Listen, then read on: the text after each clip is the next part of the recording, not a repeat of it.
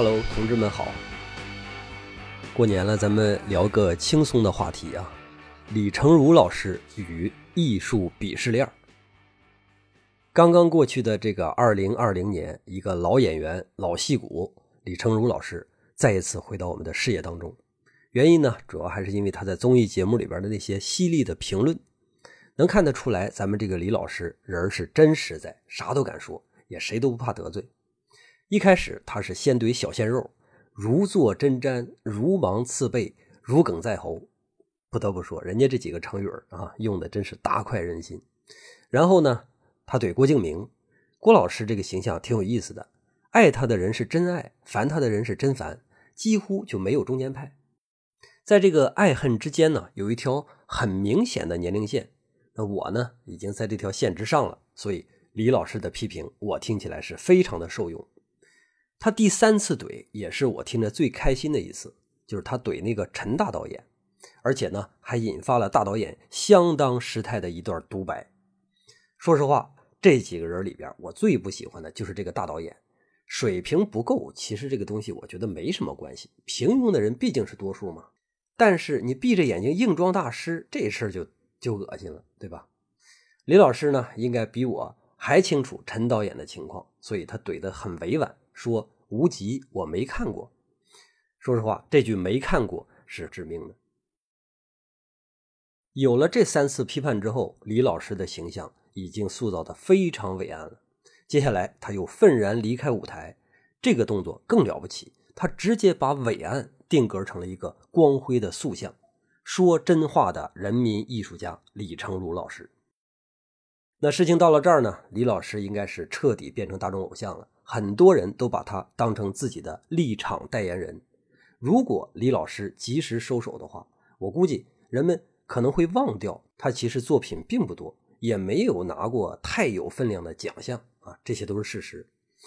人们会忘掉这些事实，然后愿意把他看成这一代老艺术家里边的一个标杆，算是咱们德艺双馨的一个代表。但是呢，不长时间之后，李老师又出现在了另一个类似的节目里边。而且他又开始怼人了，这次他怼了周星驰，怼坏了哈，辛辛苦苦建立起来的崇高形象，因为这一怼崩塌了。因为周星驰的粉丝数量过于庞大，和李老师基本上那就不是一个数量级的。其中呢，有一些不熟悉李老师的，自然是站队周星驰。如果是这两个演员同时都有点喜欢的，那现在他必须要选一个，这时候真爱就战胜了正义。李老师一夜之间掉粉无数，而且还被网络回怼，说成了老古董和老顽固。那说到这儿的时候，估计听众可能会好奇：我是一个整天都在批判综艺的人，而且还是个讲美术史的，我为什么要说这个呢？难道我就是蹭热点或者找喷吗？蹭热点肯定不是啊，这热点已经过了很长时间了，而且我也不是找喷，我呢是在这个事儿里边啊看出了一点和艺术界很像的逻辑。所以想趁着这个事儿给大家说道说道。李成儒老师明明演技好、三观正，可他为什么看不上周星驰呢？看过李老师影视剧的人应该都知道，他的表演风格应该是非常的自然，而周星驰的风格呢，和他正好相反，特别的夸张。我们作为观众啊，当然是自然的也喜欢，夸张的也喜欢，但是。作为以此为职业，甚至以此为信仰的人，李成儒老师难以接受周星驰的风格，我太能理解了。这是一个非常普遍的现象。我给这个现象起了个名儿，叫做“向后不兼容”。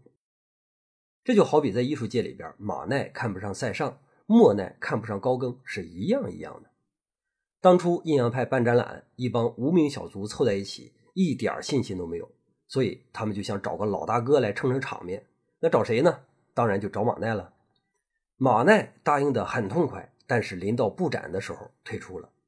为什么呢？因为他看到了塞尚的画，这画画的那是什么破玩意儿啊！我怎么可能和这样的画家一起展览呢？这不侮辱人吗？小弟们是一顿求，但是求也没用，马奈还是毅然决然的退出了。我估计啊，这帮小弟也打过啊劝塞尚退出的这个念头，这叫做。弃卒保车，但是呢，他这个展览就是以自由参展的名义成立的。如果你为了老大哥而拒绝塞尚，那么就彻底违背了展览的初衷。所以这事最终啊也只能作罢了。最后展览的时候，很多人都是慕名而来，慕谁的名啊？就是慕那个被马奈说的一无是处的塞尚的名。塞尚在这个展览里边，那是被喷的老惨了，从里到外的不招人待见。可是谁能想得到，三十年之后，塞尚的门口居然跪了一大堆叫爸爸的啊，什么马蒂斯啊、毕加索呀、波洛克呀、莫迪利亚尼呀，等等等等等等。那你说是塞尚不好吗？如果他不好的话，毕加索他们也不至于把他推为现代艺术之父。那是马奈的欣赏水平不够吗？当然也不是。马奈到西班牙之后，一眼他就看中了戈雅。别人呢都拿戈雅当一个古代的画家，就马奈在戈雅的画里边看出了现代性，也看到了绘画里边渗透的抽象之美。回到法国之后。马奈的水平提升了好大的一截，懂行的人一眼就知道他在戈雅那儿真是偷师不少。你说这一点没有眼光能行吗？还有莫奈和高更也差不多。印象派中期的时候，莫奈和德加因为马奈发生了一点矛盾，马奈不是和德加绝交了吗？啊，这个莫奈啊坚决的支持老大哥。其实马奈也只是他看不上德加的一个借口。真正让莫奈和德加不对付的是对印象派的主导权。莫奈希望印象派就是户外写生，热爱自然。如果你不画大自然，那你就不能被称作印象派。而德加呢？德加是坚决抵制户外写生，而且一边参加沙龙，一边参加印象派，还动不动就招揽一些连沙龙都参加不了的低水平的学院派画家进来。就这些点，都让莫奈非常的恼火。在第五次，大概是啊，第五次印象派展览的时候，德加就找来了这么一个画家。这一下，莫奈终于爆发了。这种业余水平的人，你也要怎么的？咱们印象派没人了吗？他说的业余水平就是高更。可是后来高更跑到了阿旺桥，然后底下收了一大票的小弟。这些小弟在高更远赴南太平洋之后，成立了纳比派。打的就是高更的旗号。同理，你说是莫奈的眼光不好吗？他发现透纳的时候，绝对呢算是独具慧眼。再加上塞尚那句名言：“莫奈有的只不过是一双眼睛，可那是一双什么样的眼睛啊？”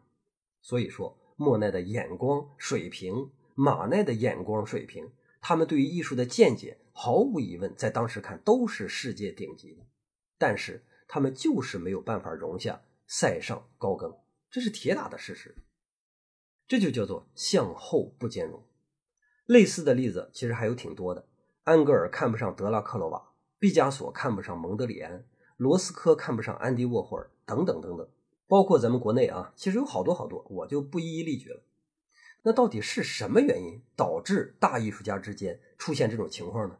是他们的主义不同吗？不是。因为他们向前基本上都是兼容的。你看塞尚画的那么的垮，但是他崇拜普桑、安格尔、德拉克洛瓦，马奈也同样崇拜这些人。我们熟悉美术史的人啊，都知道这仨人，一个是巴洛克时期的老学院派，一个是大革命时期的新学院派，还有一个浪漫派。他们几个的主义是非常不同的，所以主义的不同不是向后不兼容的核心。那么。因为他们之间是竞争对手吗？安格尔和德拉克洛瓦之间可以说是竞争对手，但是莫奈和高更之间有什么竞争啊？莫奈已经成名，并且都购置豪宅了，高更还仅仅就是个刚刚转行职业的新手，所以这不是竞争的原因。真正向后不兼容的原因是前一代的艺术家的执念。一个艺术家成功不是因为他有多全面。而是因为他有多执着，执念是个坏事因为它是狭隘的，同时也是有时代局限性的。但是执念也是个好事只有这样，他才可能在自己的道路上挖得足够的深。注意啊，这是艺术高度的一个必然前提。想创造不朽的成就，只有挖的比所有人都更深才有可能。于是问题就出现了。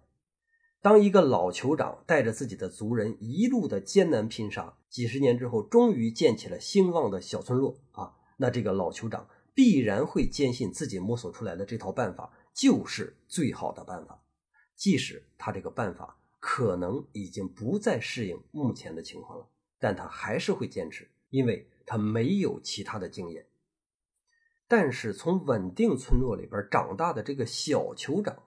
他从小接触的环境、看待的问题和他的父亲都是完全不一样的，所以他一定想做一些改变。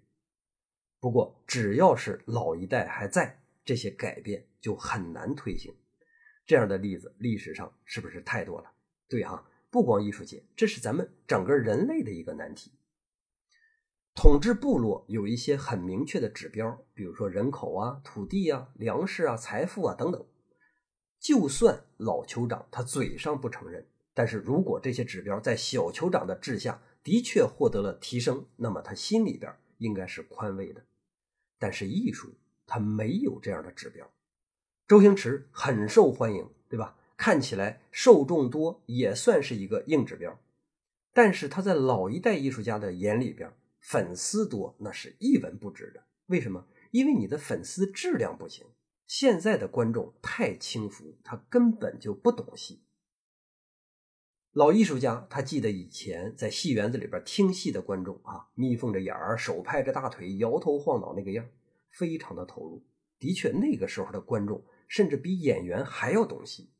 他还记得什么？他还记得以前大师是如何揣摩角色。比如说要演一个矿工，那就真一下子扎到矿井里边好几个月啊。所以你看。过去的那些故事，无论是关于观众的，还是关于演员的，那都太美好了。一个人从这样的氛围里边接受艺术教育，他当然会对老一代的坚持深信不疑。于是，他终其一生都践行老一代大师的意志，以至于他难以接受任何其他形式的追求。《霸王别姬》里边有句话叫做“不疯魔不成活”，李老师呢，就是在现实主义的艺术中疯魔了。然后他也的确塑造出了很多鲜活的形象，但是时代变了呀，独属于现实主义的时代一去不复返了。现在是什么时代？现在是五花八门的时代。周星驰的表现主义，郭敬明的形式主义，都各自有各自的受众。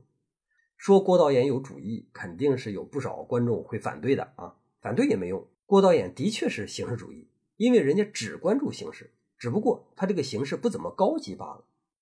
没办法，他的首要任务是要赚钱。他只要干的稍微高级一点，他的那些受众就看不懂了，所以就不能买账了。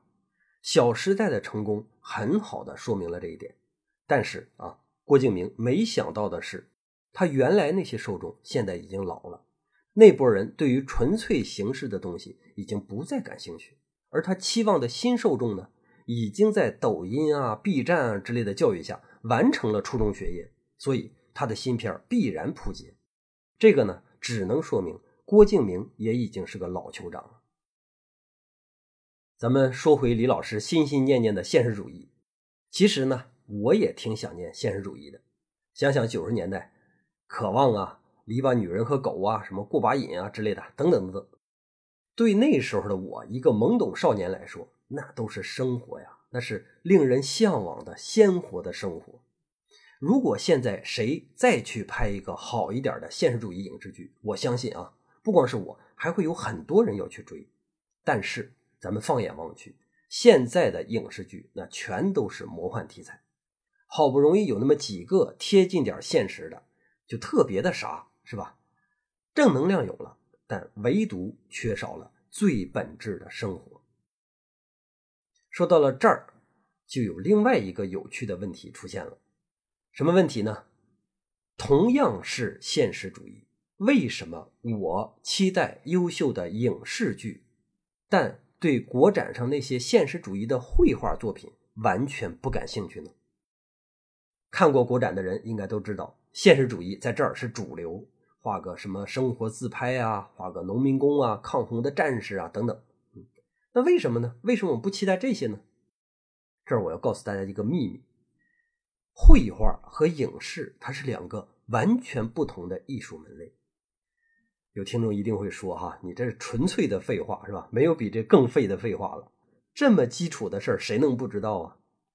是哈，你听我说，接下来我说的，你可能还真就不知道。你知不知道奥运会上的那个百米？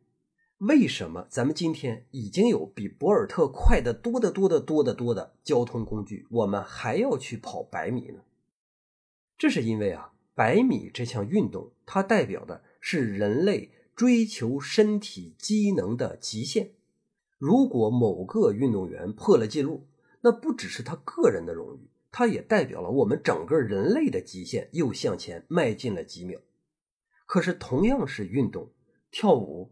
足球、篮球，他就没有这个使命，是吧？他们注重的是观赏性。这些运动对于生活来说，它是调味品。绘画之类的这些纯艺术，发展到二十世纪之后，就像百米跑，它已经不再是生活的调剂，而是肩负起探索人类审美边界的这个重要使命。现代艺术家不再竞争同一个主题，谁画的更好啊？而是绝不踏足别人已经探索过的领域，这点咱们其实已经达成共识了。比如说，咱们之前有一个抄袭大师，还记得吧？他本人画的其实比原作者画的要好啊，这点我们得承认。但是，他犯了我们现代艺术的一个大忌，就是他没有个人领域。就算在同一领域里边，他超过了原创，那也是毫无意义。影视剧呢？就像是足球、篮球、跳舞，科比无论怎么去模仿乔丹，都不会出现任何的争议。一个电视剧啊，翻拍无数遍，照样有人捧场。只要你拍得好，人们根本就不在乎你是不是原创。现实主义在绘画的探索里边，可已经过去小两百年了。源头有库尔贝，中兴有列宾之类的那些俄罗斯画家，近处还有咱们罗中立画的父亲等等。作为爱好者。其实玩现实主义啊，完全没有问题。但是你希望画现实主义的画，还要和真正的那些艺术探索去相提并论，这就好有一比。比什么呢？这就跟你参加了学校的运动会，获得了百米冠军，但是你要求人民日报和时代周刊去报道你，他们是一样荒谬的。好了，因为一个李老师的事儿，我们扯的是真够远的。其实呢。我这已经很 low 着了，真想扯的话还有更远，咱不着急，来日方长嘛。等我慢慢的在西方美术史这个专辑里边和大家唠。最后祝大家在二零二一年沾枕头就着，醒了就特别的精神，好不好？拜拜。princess, you must stay.